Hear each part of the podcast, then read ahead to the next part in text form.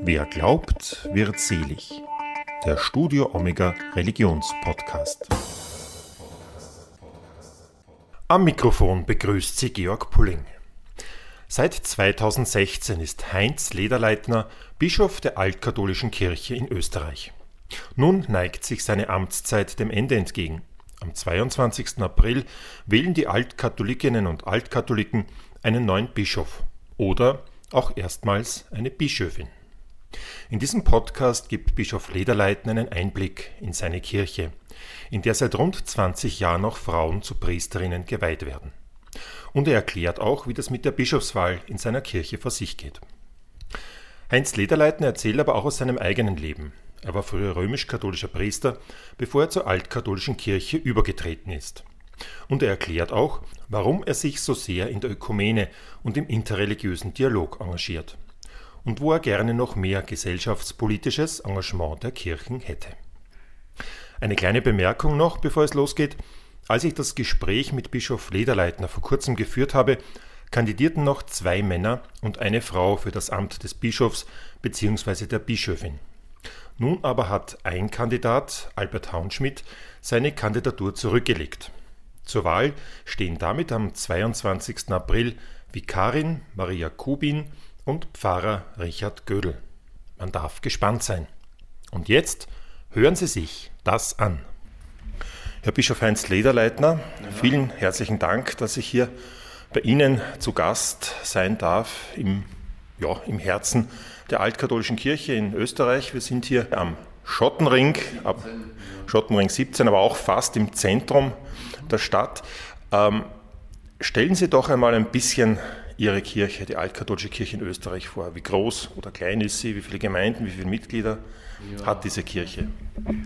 Ja, also die altkatholische Kirche Österreichs äh, ist äh, sozusagen das äh, Ergebnis der Situation, dass seit 1870 äh, Altkatholiken in der damaligen Monarchie äh, da waren und nachdem die Monarchie ja dann irgendwann 1918 äh, ihr Ende gefunden hat und die Republik Österreich entstand, sind sozusagen diese Altkatholiken, die es im Bundesgebiet von Österreich gab, auf sich allein gestellt gewesen und mussten sich organisieren. Es gab damals auch noch äh, keinen äh, Bischof, sondern nur einen Bistumsverweser und man hat erst in späterer Zeit das Bischofsamt etablieren können.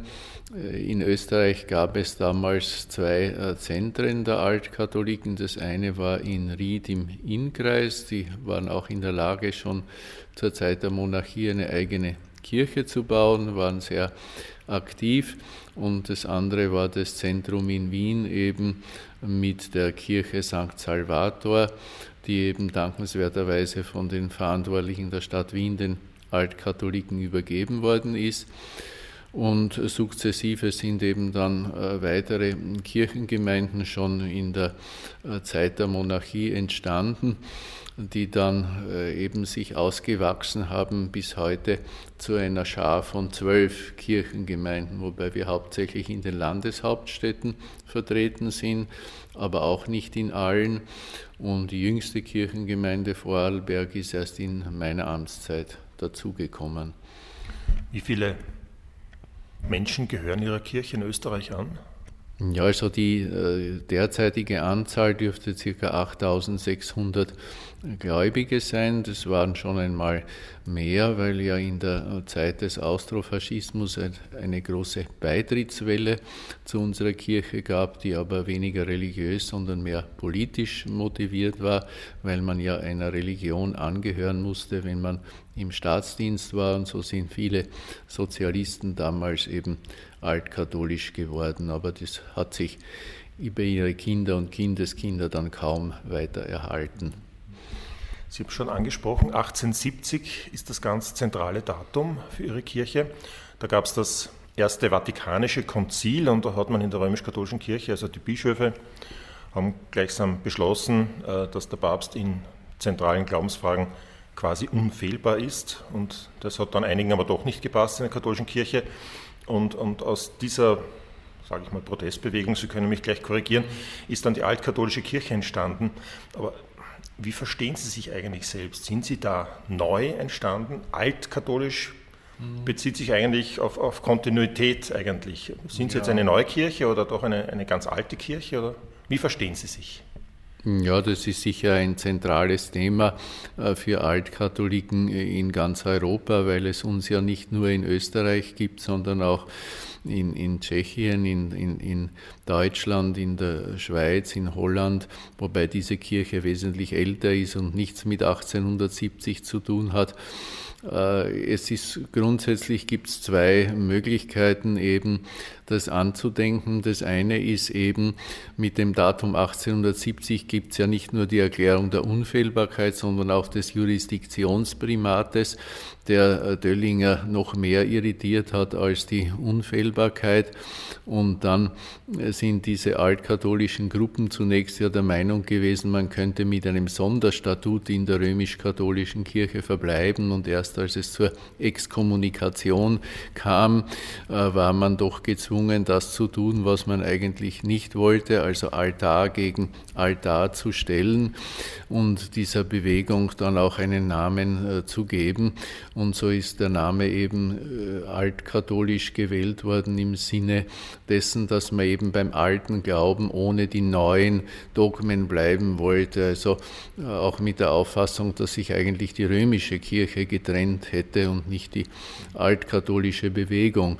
Aber zunächst hat man sich sich als Notkirche empfunden für eine Zeit lang, eben bis es äh, wieder vielleicht zu einer Revision der Papstdogmen kommt und erst mit der Zeit hat sich die die konfessionelle Identität verfestigt, wobei bis heute es für Altkatholiken kein Anspruch ist, dass man sozusagen bis zum Ende der Zeiten äh, eben in der konfessionellen Identität verbleiben äh, möchte, sondern falls es einmal zu einer Wiederannäherung oder zu einer Revision oder einer Neudeutung des Anspruchs von Vatikanum I kommt, könnten sich Altkatholiken wahrscheinlich auch mit einer anderen Lösung oder Existenzweise auch anfreunden. Aber da im Moment äh, stellt sich diese Frage in Wirklichkeit äh, nicht, weil es ja weitere Entwicklungen gegeben hat, die heute möglicherweise von der römisch-katholischen Kirche als stärker trennend empfunden werden. Also ich spreche zum Beispiel das Frauenpriestertum an, das wir seit über 20 Jahren eben auch äh, praktizieren und auch eben die Segnung der gleichgeschlechtlich Liebenden, die also nicht bloß geduldet, sondern auch kirchlich eben äh, zum Repertoire gehört. Ich möchte auf diese vielen Themen jetzt gleich noch näher auch zu sprechen kommen. Wir müssen vielleicht vorher noch eines klären. Sie haben jetzt den Herrn Döllinger, ja. den Ignaz Döllinger angesprochen, den werden viele unserer Hörer aber nicht kennen. Das müssen Sie noch ein bisschen näher erläutern. Ja, also äh, es gab äh, rund um die Entstehung der altkatholischen Bewegung einen deutschen Kirchenhistoriker, der äh, sehr anerkannt war, äh, römisch-katholischer Kirchenhistoriker klarerweise, äh, Ignaz von Döllinger, der eben im Vorfeld vom Vatikanum I bereits versucht hat, alles zu verhindern, was in die Richtung der Definition der Papstdogmen geht. Es ist dann nicht gelungen und so ist eben Döllinger in der weiteren Zeit nach 1870 1970 derjenige gewesen, zu dem es zahlreiche Adressen gegeben hat oder Briefe, Döllinger Adressen hat man das genannt, wo man sich eben mit ihm solidarisiert hat oder eben äh, zum Ausdruck bringen wollte, dass man die neuen Dogmen nicht annehmen möchte. Äh, insofern ist er ein Bezugspunkt für die altkatholische Bewegung, aber die konfessionelle Identität von Döllinger als Altkatholik ist dann noch ein eigenes Thema, da müsste man wesentlich länger darüber sprechen, ja. Das heißt aber zumindest so gegen Ende des 19. Jahrhunderts, da hat man, wenn man jetzt ein bisschen unbedarft eine altkatholische Kirche betreten hat und am Gottesdienst teilgenommen hat, hat man da überhaupt Unterschiede festgestellt zu einem römisch-katholischen Gottesdienst? Wie schaut das jetzt aus?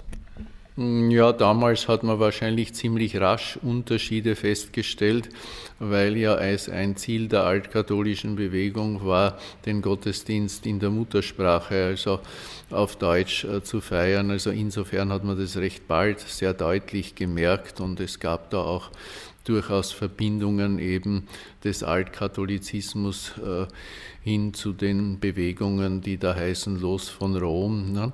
das was wieder eigenes äh, politisches Feld sozusagen aufmacht. Äh, ja, also man hat 1889, äh, also für mich ist das wesentlich interessantere Datum nicht 1870, sondern 1889, die sogenannte Utrechter Erklärung der Bischöfe, die äh, da zusammengekommen sind und äh, durch diese Erklärung zum Ausdruck gebracht haben, dass sie beim Glauben der alten ungeteilten Kirche bleiben möchten, sozusagen mit, dem, äh, mit der Vorstellung, dass im ersten Jahrtausend bis zur Trennung von Ost und West die Kirche eben bestanden hat in, aus einzelnen Lokalkirchen und der Zentralanspruch von Rom wesentlich geringer war, als er sich dann im Hochmittelalter ausgebildet hat. Ja, so. Das heißt aber jetzt im Umkehrschluss, äh, inzwischen hat sich natürlich auch in der römisch-katholischen Kirche die Landessprache längst etabliert. Wenn ich heute einen altkatholischen Gottesdienst besuche, merke ich dann eigentlich einen Unterschied? Also abgesehen davon, dass vielleicht jetzt eine Frau vor einem Altar ja. steht, aber vom Ritus, ja. von den Lesungen oder wovon auch immer?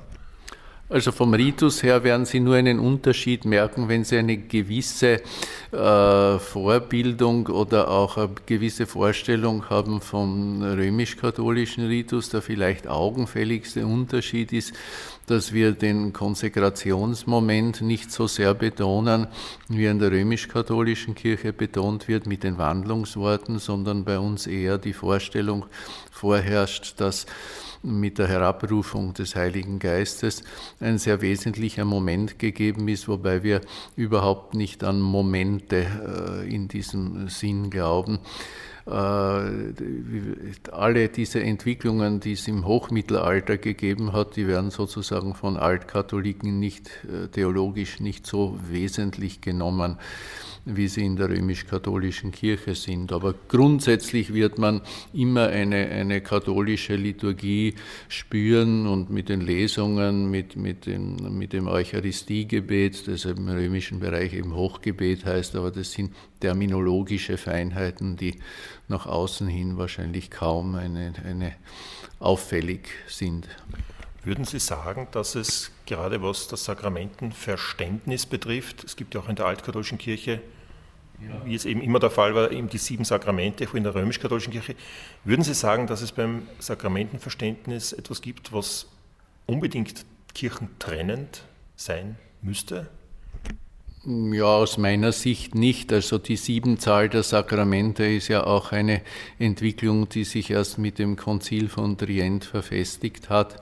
Und äh, wir bleiben bei dieser Siebenzahl, aber weniger aus dogmatischen Gründen, sondern aus historischen Gründen, so wie auch die Kirchen des Ostens, also auch die Serben zum Beispiel, die sieben Sakramente anerkennen, obwohl das Sakramentsverständnis äh, mit der Orthodoxie und auch bei uns ein umfassendere ist. Alles, was Kirche tut, ist entweder sakramental oder gar nichts. Nicht? Also es hat ja nur den Sinn, Heil zu stiften, sonst das ist ja die Grundaufgabe von Kirche. Ein markanter Unterschied zur römisch-katholischen Kirche ist natürlich, Sie haben schon angesprochen, dass in der altkatholischen Kirche auch Frauen geweiht werden zu Priesterinnen, auch zu Bischöfinnen, das weiß ich jetzt gar nicht. Das ist mittlerweile auch kein Thema mehr. Also wir haben jetzt eine Kandidatin für die Bischofswahl. Es sind drei Kandidaten da. Die Bischöfe werden ja bei uns vom Volk durch eine Delegation, also durch sogenannte Synodeabgeordnete gewählt.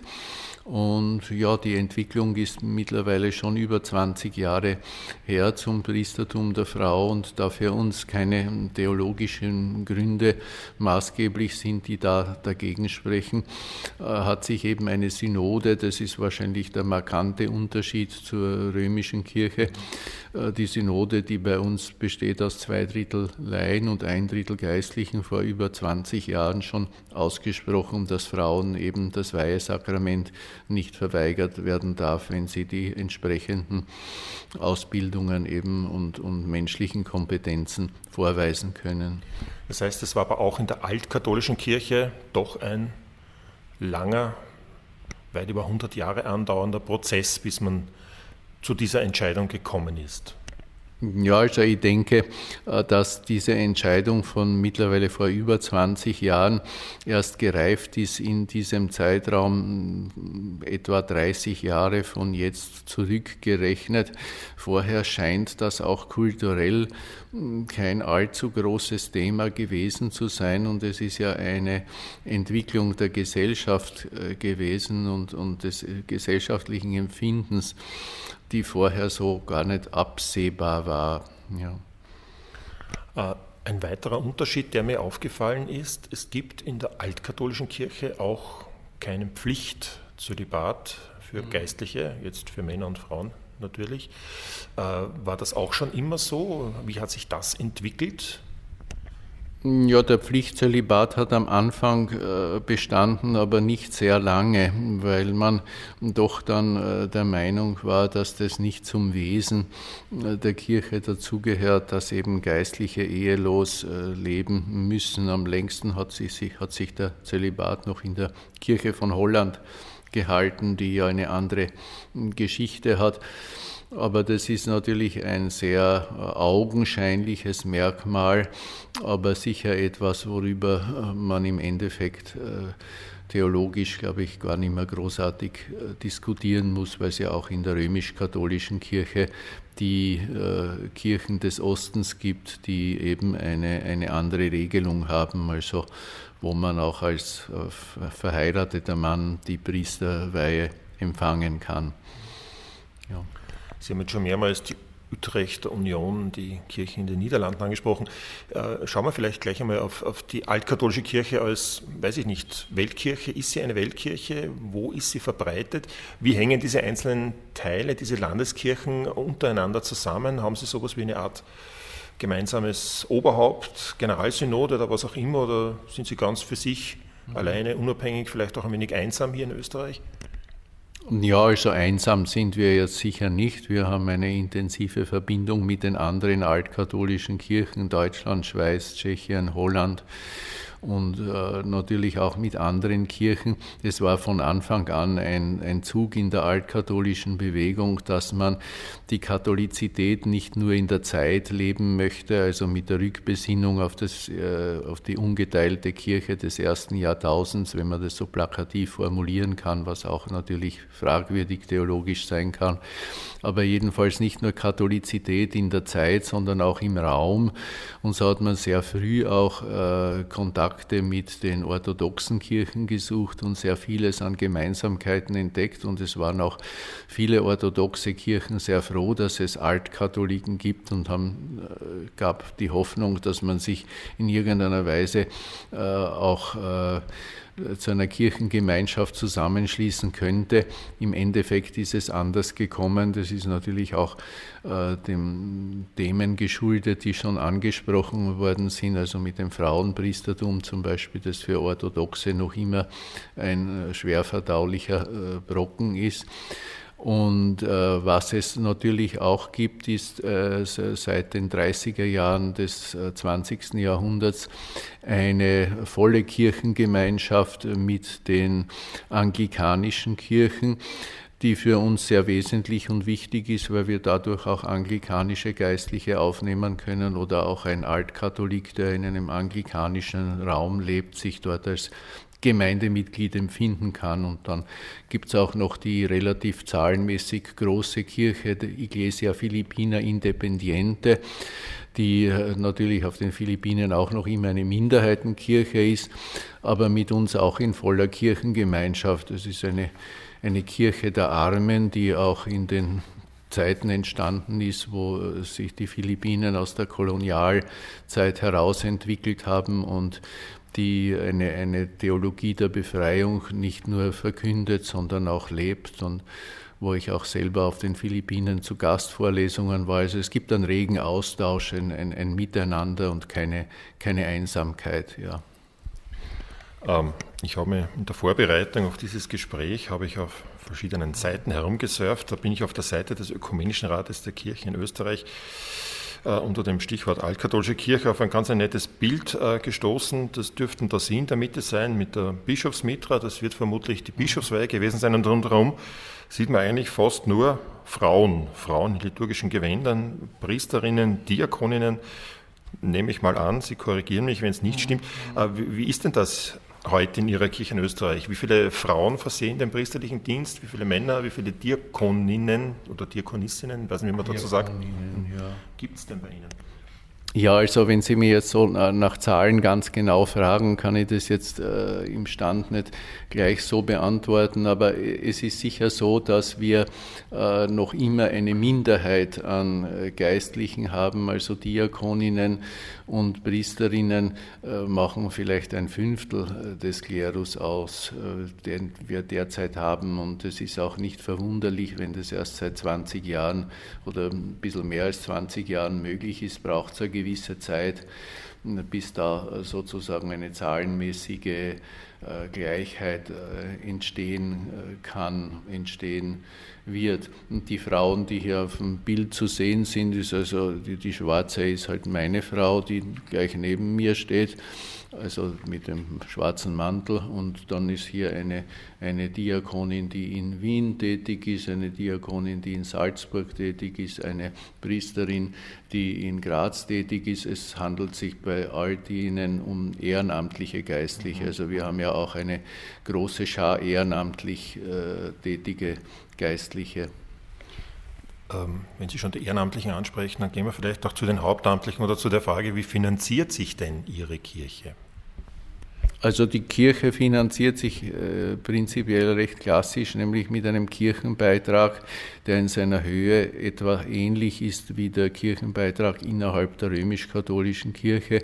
Allerdings klagen wir nicht, wenn jemand den Beitrag nicht zahlt, sondern versuchen das mit anderen Methoden zu erreichen, äh, was nicht immer äh, besonders erfolgreich ist und äh, auch die Zahlungsmoral natürlich manchmal fragwürdig erscheinen lässt. Und wer immer sich auf ein solches Modell einlässt, wird mit der Tatsache konfrontiert sein, dass eben eine gewisse Schar von Menschen, die mit ihrer kirchlichen Verbindung das gar nicht so sehen, dass sie unbedingt einen Beitrag leisten müssten. Mit Haben Sie dann aber auch das gleiche Problem und Anführungszeichen der Kirchenaustritte oder ist es dann so, man muss eh nicht unbedingt zahlen, also ist es mm. eh wurscht, aber man hat trotzdem keine Bindung zur Kirche? Mm.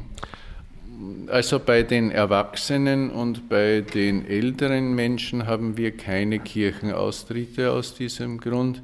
Bei den jüngeren Menschen haben wir doch äh, recht deutlich auch immer wieder Kirchenaustritte, weil die Gemeindebindung und Kirchenbindung eben nicht so zustande gekommen ist, wie wir das vielleicht gerne äh, gehabt hätten. Das erklärt sich auch oft daraus, dass das Kinder von, von Menschen sind, die bei uns beigetreten sind und die dann selber aber als Kinder und Jugendliche äh, aufgrund der Diaspora-Situation zu uns auch den Kontakt nicht immer so äh, gefunden haben, weil wir ja relativ wenig äh, Kirchenorte haben, ist es bei uns auch eine sehr bewusste Entscheidung, sozusagen am Gottesdienst teilzunehmen. Man muss dafür auch kilometerweit fahren oder anreisen oder zumindest öffentliche Verkehrsmittel nutzen.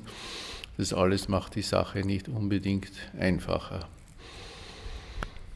Ich möchte gerne ein bisschen auf Sie als Person zu sprechen kommen. Sie sind seit 2015 Bischof der Altkatholischen Kirche in Österreich, haben aber eine sehr bemerkenswerte Biografie, denn ursprünglich waren Sie ja römisch-katholisch, waren auch römisch-katholischer Priester und haben sich dann, jetzt muss ich nachschauen, dass ich keinen Blödsinn sage, 2003, 2003 dazu entschlossen, zur altkatholischen Kirche zu konvertieren. Warum?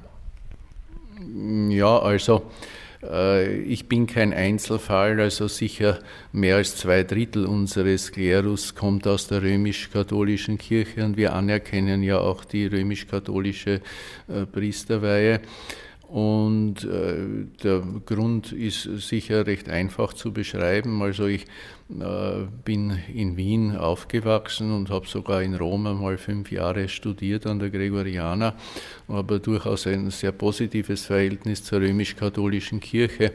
Aber einige Vorgänge äh, rund um die Zeit eben von äh, Grohr und, und Bischof Grenn in St. Pölten und auch, auch manches, was es damals gegeben hat, an, an Einmahnen sehr traditioneller Positionen.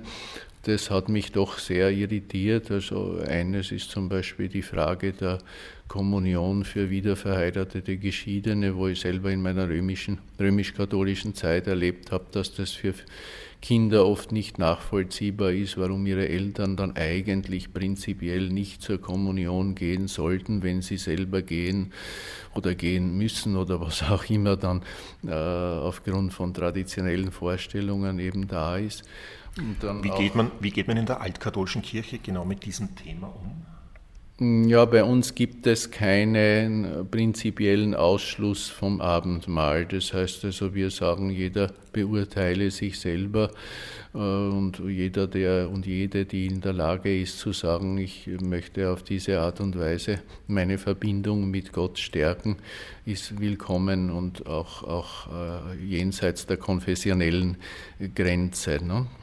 Und das andere ist natürlich auch, also in meiner römischen Zeit habe ich sehr viel erlebt, dass die Menschen mich für die zölibatäre Lebensweise zumeist nur bedauert haben und nicht das großartige Lebenszeugnis hier erkannt haben. Und da ich selber mich da auch nicht so geeignet gefühlt habe, habe ich mit der Zeit äh, irgendwie mir gedacht, warum eigentlich soll ich mir das äh, sozusagen für ein ganzes Leben lang antun, wo ich doch selber auch ganz gerne in einer Partnerschaft leben möchte. Also es sind persönliche Motive, kirchliche Motive, wobei es keine ideologischen Motive sind und in einem sehr entspannten und Verhältnis mit der römisch-katholischen Kirche und mit früheren Jahrgangskollegen und, und, und Priestern in der römischen Kirche lebe. Also das ist nichts, was ein, einen, eine, eine, eine Trennmauer aufgerichtet hätte. Ein Detail kann man vielleicht schon noch erwähnen. Sie wurden vom damaligen Kardinal Josef Ratzinger, dem späteren und jetzt verstorbenen Papst Benedikt, äh, zum Priester geweiht. Jetzt wollte ich Sie aber eigentlich fragen, diese vielen Gründe, die Sie da genannt mhm. haben und was dann auch Ihre mhm. Konvertierung äh, letztendlich ausgelöst hat, haben Sie das, was Sie gesucht haben, dann in der altkatholischen Kirche gefunden? Ja, also insofern man halt in einer Kirche was finden kann. Äh, Kirchen sind ja äh, leider oder Gott sei Dank muss man eigentlich sagen, nicht nur Kuschelvereine, sondern auch Räume der Auseinandersetzung und wo man es mit Menschen zu tun hat, die einen persönlich vielleicht ganz und gar nicht liegen, aber wo man aufgrund des gemeinsamen Glaubens äh, miteinander Verbundenheit lebt. Und insofern fühle ich mich in der altkatholischen Kirche gut aufgehoben und, und würde äh, immer allen Menschen raten, keine zu überzogenen Erwartungen an kirchliche Gemeinschaften zu haben. Das sind genauso menschliche Gemeinschaften mit ihren Fehlern, Schwächen, Stacheln und, und Schwierigkeiten. Ja. Das habe ich im Kopf brillant nachgerechnet. 2003 sind mhm. Sie zur Altkatholischen Kirche gekommen, 2015 zum Bischof geweiht worden. Die zwölf Jahre dazwischen haben Sie dann als Seelsorger, mhm. Priester in verschiedensten Pfarren, äh, Gemeinschaften der Altkatholischen Kirche gewirkt. Ja, und dann wurden Sie Bischof. Ähm, da wurden Sie gewählt, aber wie wird man Bischof in der altkatholischen Kirche? Muss man da von jemandem vorgeschlagen werden? Führt man dann so einen eigenen Wahlkampf oder, oder mhm. wie passiert das? Ja, also ich war äh, nach meinem altkatholisch werden äh, nicht immer hauptamtlich tätig, sondern teilweise ehrenamtlich und teilweise Teilzeit angestellt und so weiter. Äh, bin durch verschiedenste Gemeinden gegangen, vertretungsweise und war dadurch relativ gut österreichweit bekannt. Äh, Bischof in dieser Kirche bei uns wird man entweder wird man von einem Gremium vorgeschlagen als Bischofskandidat und gefragt, ob man sich das vorstellen könnte. Das war auch bei mir so oder man kann sich auch selber ins Spiel bringen und muss dann eine Unterstützung durch eine Gemeinde oder durch ein Gremium äh, bekommen, damit man auf die Liste der wählbaren Kandidaten kommt. Was gibt es da für Voraussetzungen? Ja, man muss mindestens fünf Jahre in einer aktiven geistlichen Position in der äh, Kirche tätig sein und allgemein anerkannt äh, sein als Seelsorger. Also es darf keine Widersprüche geben äh, von Menschen, die eben deutlich machen, dass man ungeeignet wäre für so eine Position. Ne? Also so. Und wer sitzt jetzt in der Synode drinnen? Die dann den oder die mhm. Bischöfin wählt? Also die Synoden sind bei uns grundsätzlich immer zu zwei Drittel beschickt von Laien aus den Gemeinden und zu einem Drittel von den Geistlichen unserer Kirche. Das führt natürlich dazu, dass man das genau immer sich ausrechnen muss, denn die Synodeabgeordneten der Gemeinden, die stehen fest nach Anzahl der Gemeindemitglieder, also größere Gemeinden haben mehr Synodeabgeordnete als kleine Gemeinden. Ja, und so kommt dann eine Synode von etwa, glaube ich, 70 oder 72 Personen äh, zusammen. Bitte mich nicht auf die Zahl jetzt ganz genau äh, festzulegen. Und der Bischof wird dann mit einfacher Mehrheit, Zweidrittelmehrheit gewählt oder wie passiert das? In den ersten beiden äh, Durchgängen, Wahlgängen, äh, muss die Zweidrittelmehrheit erreicht werden und ab dem dritten Wahlgang gilt dann die einfache Mehrheit der also mit der man gewählt wird. So, und dann wurden Sie zum Bischof gewählt. Und jetzt sind Sie dann Bischof und können dann schalten und walten, wie Sie wollen und, und bestimmen, was in Ihrer Kirche passiert? Oder ist da die Synodalität, die jetzt in der römisch-katholischen Kirche ja auch äh, ganz massiv äh, neu kommt und diskutiert und eingeübt wird, äh, ist es auch ein wesentliches Element Ihrer Kirche? Und wenn ja, wie schaut das aus?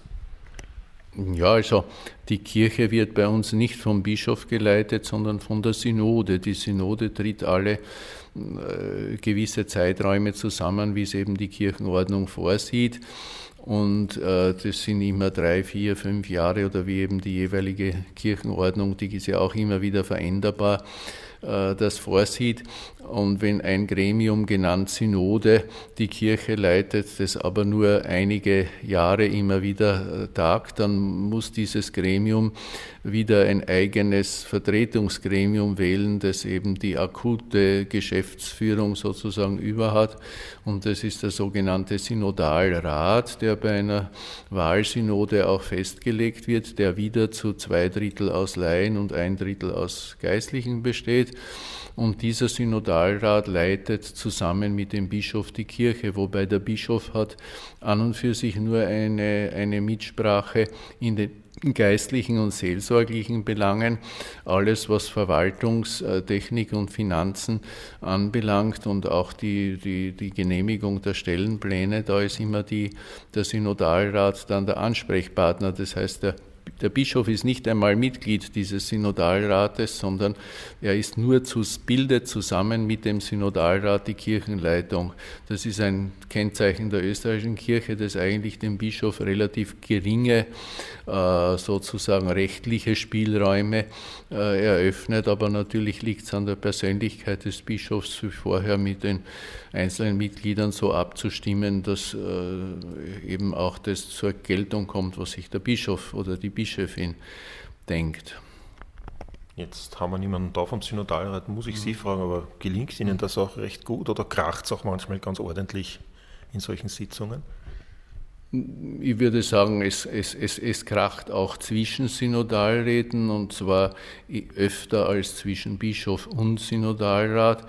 Zwischen Bischof und Synodalrat äh, eigentlich ist das Konfliktpotenzial in meiner Zeit nicht großartig entwickelt gewesen, weil es auch keine Punkte gab, wo sozusagen ich äh, ein Veto oder irgendwas einlegen äh, musste oder hätte müssen, weil der Bischof ein Vetorecht hat, wenn die Kirche irgendwelche Dinge beschließt, die gegen die Glaubensordnung der Kirche, also gegen das Grundgerüst, äh, also man kann hier im Synodalrat nicht beschließen, theologische oder im weitesten Sinn dogmatische, systematische äh, Veränderungen. Ne? Da hat der Bischof dann immer, aber wie gesagt, das war in meiner Amtszeit kein, kein Thema.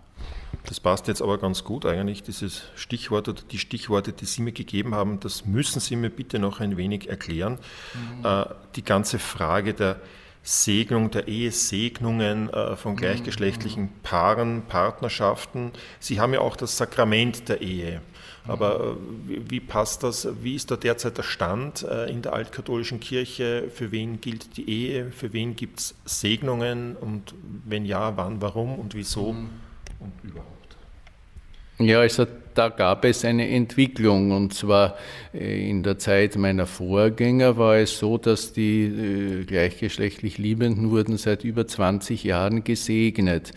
Dann hat man äh, irgendwie gemerkt, auch aufgrund von Interventionen von den entsprechenden Menschen auch, dass die das als Diskriminierung empfinden, wenn diese Segnung nicht der Ehe gleichgestellt ist. Und dann hat sich eine Synode am Beginn meiner Amtszeit relativ bald dazu entschlossen, zu sagen, wir machen eine rechtliche Gleichstellung der Segnung mit dem, äh, mit dem Ehesakrament. Also, und seither gibt es ein, ein einheitliches Buch Segnung Lebenspartnerschaft und es ist eben dann entweder eine Segnung von gleichgeschlechtlichen oder von verschiedengeschlechtlichen Menschen. Und äh, erst die ganz letzte Synode hat dann beschlossen, dass man auch ein gleiches Formular dazu verwenden möge, verwenden soll. Das heißt, auch die liturgische Gleichstellung wurde beschlossen. Das war so ein bisschen, glaube ich, eine österreichische Lösung. Nicht alles auf einmal gleich oder die, die, den Reformprozess sozusagen nicht, nicht äh, stürmisch zu machen, sondern sukzessive eben auch mit äh, Bedenkenträgern in Kontakt zu bleiben und sich dorthin zu entwickeln, wo wir uns jetzt hin entwickelt haben. Und im Moment haben wir die, die sowohl liturgische als auch äh, rechtliche Gleichstellung von Ehesegnung und Segnung gleichgeschlechtlich Liebender, wenn Sie so wollen, dann würde man, würden wir auch sagen, das ist sakramental. Äh, aber weil wir uns verbunden fühlen mit der Gesamtkirche, die bezüglich des Sakramentsbegriffes da sicher noch Vorbehalte hat, äh, ist es uns kein wesentliches Anliegen, jetzt die ganze Sakramententheologie zu verändern und hoffen, dass es einen, einen irgendwann einmal, wobei ich werde es wahrscheinlich nicht erleben, aber doch einen Konsens aller Kirchen zu dieser, zum Sakramentsverständnis gibt, das sehr unterschiedlich ausgeprägt ist. Und da meinen Sie jetzt, wenn Sie von allen Kirchen sprechen, die altkatholische Kirchenfamilie oder, oder darüber hinaus? Also innerhalb der altkatholischen Kirchenfamilie gibt es Länder, wo das nicht praktiziert wird. Zum Beispiel die Polen machen keine Segnungen gleichgeschlechtlich Liebender, wollen aber deswegen unsere Gemeinschaft nicht verlassen. Ne? Also man muss diese Frage nicht ideologisch zu einer Trennungsfrage hochstilisieren.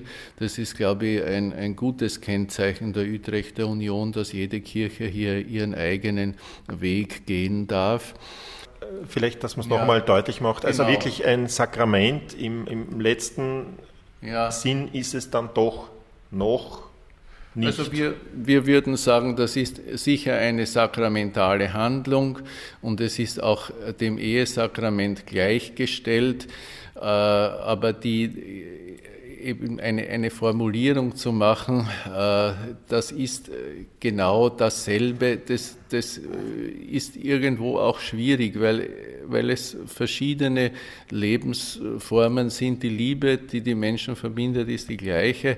Die, die Gleichwertigkeit, auch die rechtliche Gleichwertigkeit, ist, steht für mich ganz außer, außer Frage. Und wir würden immer sagen, das ist plakativ gesehen Ehe für alle. Also plakativ gesehen würde ich die Formulierung Ehe für alle immer unterschreiben. Aber es ist die Frage, ob solche plakativen Formulierungen im, im ökumenischen Miteinander nicht mehr Irritationen auslösen als, als äh, verbindende äh, Möglichkeiten aufmachen. Ja, und ich hoffe natürlich, dass die Gesamtkirchen, da meine ich jetzt nicht nur unsere Kirchenfamilie, sondern römische, evangelische und, und andere Kirchen auch eben in diesem Prozess oder in der Auseinandersetzung, die teilweise hochideologisch geführt wird, auch bei anderen Kirchen, wo es zu neuen Trennungen kommt, äh, dass man doch äh, einen, einen besseren Weg in die Zukunft gehen kann. Ein anderes Thema, der Karfreitag.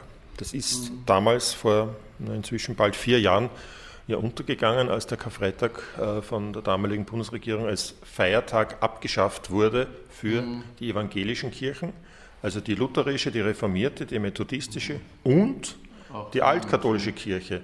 Das wurde vielfach gar nicht beachtet, dass sie auch betroffen waren. Aber meine erste Frage in der Richtung wäre, wie, wie sind Sie in diese illustre Runde überhaupt hineingekommen? Warum war das für Sie ein Feiertag? Ja, ich muss gestehen, dass ich das im letzten jetzt äh, nicht wirklich äh, genau beantworten kann, aber es war seitdem ich altkatholisch bin eben immer ein Feiertag gewesen und es scheint so zu sein, dass die frühen Altkatholiken bereits eben diese äh, Meinung hatten, dass dieser Tag äh, heilig zu halten wäre, in Anlehnung mit den evangelischen Kirchen. Da mag vielleicht auch ein gewisses antirömisches äh, Programm dahinter gestanden sein, wo man sich sozusagen auch bewusst äh, für eine andere Lesart oder eine andere Feiertagskultur äh, entscheiden wollte. Hat dieser Tag dann für Sie in der Praxis tatsächlich eine über, mhm. sagen wir das normal, unter Anführungszeichen normal katholische hinaus gespielt? Ich fürchte, dass im allgemeinen Empfinden der Karfreitag zwar ein Feiertag war für die Altkatholiken und immer noch ist, natürlich von der Grundeinstellung her, aber von der Lebenspraxis der Menschen wage ich das stark zu bezweifeln, dass es da große Unterschiede äh, im, im, im, Empfinden der, der, Mehrheit der Altkatholiken gibt gegenüber römisch-katholischen Christinnen und Christen. Jetzt muss ich ganz persönlich anfügen, dass äh, mhm. ich mir jetzt schon mit dem Karfreitag auch mhm. im Zuge dieser Diskussion und der Abschaffung äh, und mhm. auch natürlich der, der vielen äh, Positionen, die dann von Seiten der evangelischen Kirchen dafür bezogen mhm. wurden, äh, mich schon stärker damit auseinandergesetzt habe. Und ich glaube, es wäre durchaus bereichernd, wenn man den Karfreitag überhaupt für, für die Kirchen viel stärker zum gemeinsamen Feiertag machen könnte, sollte, würde. Aber orten Sie hier, äh, vielleicht sind Sie im Gespräch auch mit den evangelischen Kirchen, gibt es da irgendwie Bewegung, irgendwelche Bemühungen, dass man diesen Karfreitag äh, zurückgewinnt, unter Anführungszeichen? Ja, also es gibt immer wieder Vorstöße und Überlegungen, äh, aber das Thema ist, glaube ich, im Moment wieder mehr in den Hintergrund geraten, was ich bedauere. Es hat noch einen Vorstoß des scheidenden Landeshauptmanns Schützenhöfer in der Steiermark gegeben, kurz bevor er sozusagen als Landeshauptmann in den Ruhestand ging, den ich für sehr vernünftig halte, nämlich den Karfreitag als christlichen Feiertag eben zu institutionalisieren und den Pfingstmontag äh, oder abzuschaffen oder ir, ir, irgendwo einen Ausgleich zu finden, äh, weil der, die, die, die, die, sozusagen der theologische Gehalt des Karfreitags ist gegenüber dem Pfingstmontag äh, wahrscheinlich 100 zu 1. Ne? Also der Pfingstmontag ist eine, eine theologische Beliebigkeit. Ne? Also das äh, würde ich schon so sehen.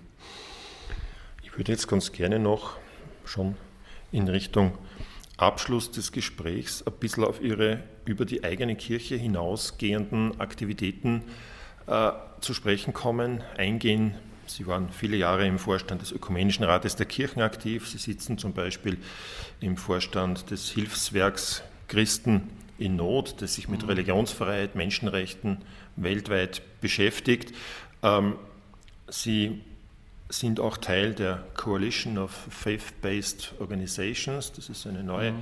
äh, neue Art Verband, äh, der also auch versucht, äh, gesellschaftspolitisch aus Sicht auf Basis der Religionen tätig zu werden. Gehört dieses interreligiöse, ökumenische, gesellschaftspolitische Engagement, gehört es notwendigerweise zum Profil des Bischofs, zum Profil des altkatholischen Christen, der Christin?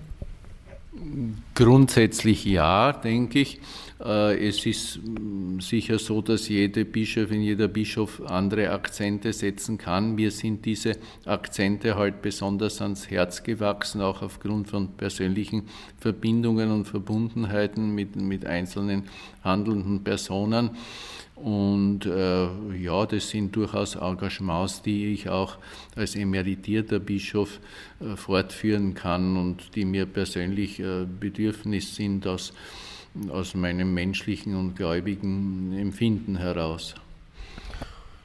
In welchen Themen oder Handlungsfeldern würden Sie sagen, wären oder sind die Kirchen, alle christlichen Kirchen, derzeit in Österreich besonders gefordert? Was gelingt in der Richtung oder wo sehen Sie da noch Schwachstellen? Naja, gefordert sind im Moment wahrscheinlich nicht nur die Kirchen, sondern auch alle gesellschaftlichen und politischen Kräfte, dass das äh, Erleben von Teuerung oder Geldentwertung oder wie immer man es nennen mag, nicht äh, noch mehr dazu hinführt, dass die Gesellschaft äh, sich spaltet und, und ein doch relativ großer Teil der Bevölkerung in Verhältnisse abgleitet, die mm, zu mehr Spannungen und, und, und gegeneinander führt. Also hier sind wir, glaube ich, alle äh, in die, Pflicht genommen, dem gegenzusteuern. Und das kann man natürlich äh, jetzt äh, auf verschiedenste Art und Weise tun, aber dass etwas geschehen muss, ist, glaube ich, außer Frage und außer Streit. Welche Möglichkeiten oder welchen Handlungsspielraum hat man da jetzt als doch relativ sehr kleine Kirche äh, hilft da vielleicht auch ein bisschen die Ökumene oder geht man da als kleine Kirche auch im Konzert aller Kirchen in Österreich eher unter? Ja, also da hilft die Ökumene ganz sicher, die Allianz für den freien Sonntag und die verschiedensten Initiativen auch, also was die, das äh, Klimaschutz und äh, Verantwortung für die Schöpfung betrifft. Da gibt es ja eine, eine ganz äh, wesentliche Vernetzung, also auch Initiativen äh, des Ökumenischen Jugendrates und, und, und die Jugend für das Klima und wie, wie immer diese Vereinigungen alle äh, heißen. Und da sind äh, auch unsere jungen Leute eigentlich, muss man sagen, mit, mit Feuereifer dabei und, und, und drinnen. Und ja. Ein Stichwort habe ich mir noch aufgeschrieben, die kirchliche pädagogische Hochschule. Mhm. Das ist also ein, ein, durchaus bemerkenswertes ökumenisches äh, Projekt. Äh, diese Hochschule wird von vielen, vielen verschiedenen Kirchen in Österreich, unter anderem auch von der altkatholischen Kirche, mitgetragen. Es sind auch andere Religionen äh, mhm. mit dabei. Ähm, wie wichtig ist Ihnen das Engagement in diesem Bereich? Wie wichtig ist Ihnen das Engagement im Bereich des Religionsunterrichts? Äh, wie viele Schüler haben Sie überhaupt und wie viele Lehrer und wie einfach oder schwierig ist es für eine so kleine Kirche denn überhaupt, ähm, diesen Lehrbetrieb, diesen Religionsunterricht zu gestalten und aufrechtzuerhalten? Ja, das ist sicher ein brennendes Thema auch für meine Nachfolgerin oder Nachfolger und für die Kirche insgesamt mit den circa 500 Schülern, die wir wahrscheinlich österreichweit haben, äh, ist es ja äh, eine relativ überschaubare äh, Gruppe, aber sehr, sehr verstreut und sehr schwierig zu erreichen auch. Man wird hier vielleicht die eine oder andere neue Überlegung auch machen müssen, wie das de facto auch weitergeht. Es gibt durchaus auch Überlegungen, äh, dass man einen mehr oder weniger gemeinsamen Unterricht mit der evangelischen Kirche macht, so ähnlich wie die Methodisten eben auch mit der evangelischen Kirche kooperieren. dass wir uns nicht zerstreuen auf, auf viele ganz kleine Gruppen.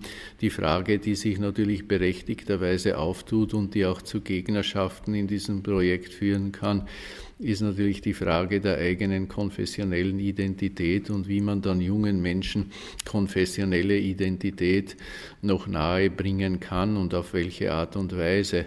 Aber das ist, glaube ich, eine, eine Grundfrage äh, aller Kirchen und, und aller Religionsgemeinschaften.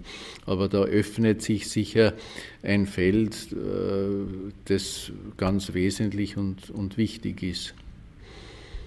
Sie haben jetzt schon Ihren Nachfolger oder Ihre Nachfolgerin angesprochen.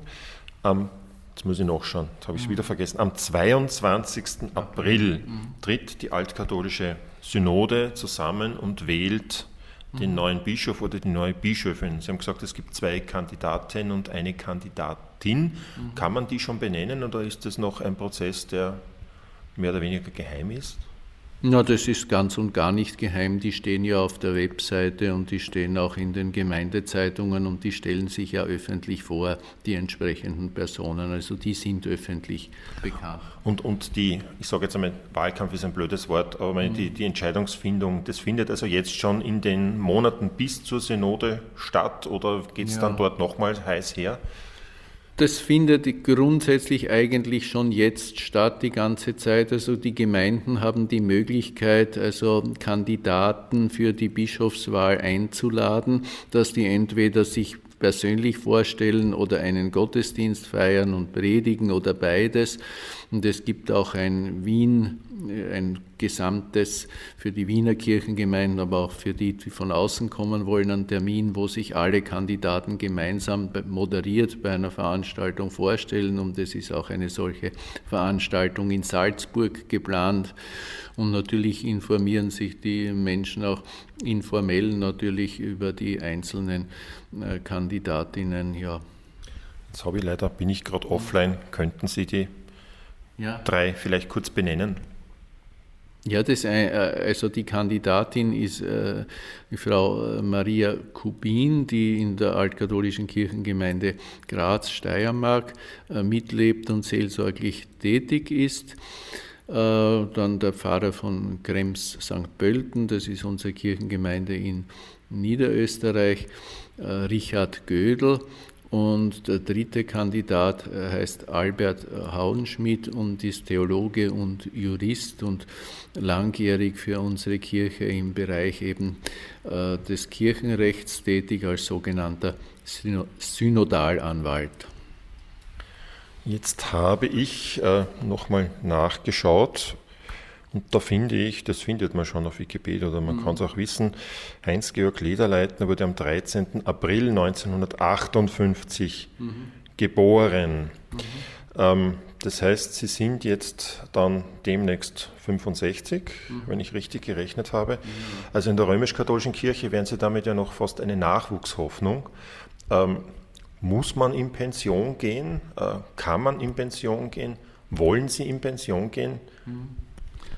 Also bei uns muss man mit der Vollendung des 65. Lebensjahres auch als Bischof in, den Ruhestand treten oder eben zurücktreten. Das heißt, meine längste Zeit wäre der Dezember äh, dieses Jahres 2023 gewesen. Aber ich wollte meinem Nachfolger ermöglichen, im Sommer die Bischofsweihe zu haben, dass wir wirklich ein schönes äh, Fest für die Kirche machen können und nicht irgendwo frierend im Winter herumstehen. Ja. Also bei uns ist Pensionsalter sozusagen 65 vorgesehen für alle Geistlichen inklusive Bischof. Das ist die derzeitige Kirchenordnung und die kann natürlich auch jederzeit, wenn eine Synode das beschließt, wieder einmal äh, verändert werden. Also mir kommt gerade im Blick auf die gesellschaftliche Entwicklung, dass eh alle Menschen immer viel älter werden, ist 65 nicht doch schon relativ früh? Oder was sind denn Ihre Pläne? Man, man, gibt man dann ja. das geistliche Amt, es streift man nicht einfach ab, irgendwie bleibt man ja Seelsorger. Und, und, was werden Sie denn weiterhin tun? Also das streifen wir natürlich nicht ab, weil meine Vorgänger sind beide hochaktiv und die Kirchen leben im Moment aus der Gnade der Pensionistinnen und Pensionisten, muss man sagen, auch bei uns. Also mein Vorvorgänger Bernhard Heitz ist einer, der sehr regelmäßig in einer Kirchengemeinde in Wien aushilft. Mein unmittelbarer Vorgänger John Okoro leitet die Kirchengemeinde Vorarlberg als verantwortlicher Seelsorger. Äh, meine Pläne gehen dahin, dass ich in der Kirchengemeinde Graz und zuständig auch für, die, äh, für den Süden Österreichs äh, meine Kräfte zur Verfügung stelle in der Seelsorge. Und darüber hinaus habe ich angeboten, auch für das Archiv unserer Kirche ein kleines Team zusammenzustellen und da mich einzubringen, weil wir in der Phase sind, wo wir alles eins kennen und jetzt einen unübersehbaren Wust an Scans haben, wo irgendwie eine Truppe sich darüber machen muss, das, dem Ganzen eine Ordnung zu geben. Und ansonsten versuche ich, so gut es geht, eben auch äh, einen Kontakt zu halten, der über unsere Grenze hinausgeht, nämlich nach Slowenien. Ich lebe ja in Leibniz und unmittelbarer Nähe in Maribor in Marburg ist eine altkatholische Kirchengemeinde im Entstehen, wo ich auch meine Kräfte einbringen möchte. Und meine missionarische Ader sozusagen wird mich hoffentlich bei gutem Gesundheitszustand hin und wieder auf die Philippinen führen, wo ich äh, Gemeinden und Einzelpersonen unterstütze. Und ich hoffe auch, dass ich für Christen in Not weiterhin das eine oder andere äh, projekthaft tun kann. Und damit habe ich wahrscheinlich schon einiges angesprochen und genug zu tun.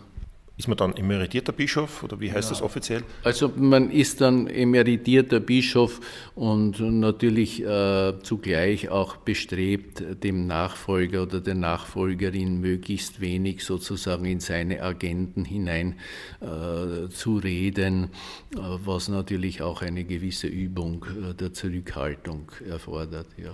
Dann werden wir Sie in dieser Übung der Zurückhaltung begleiten, auch in Zukunft noch einiges von Ihnen sicher hören. Herr Bischof, vielen Dank für das Gespräch.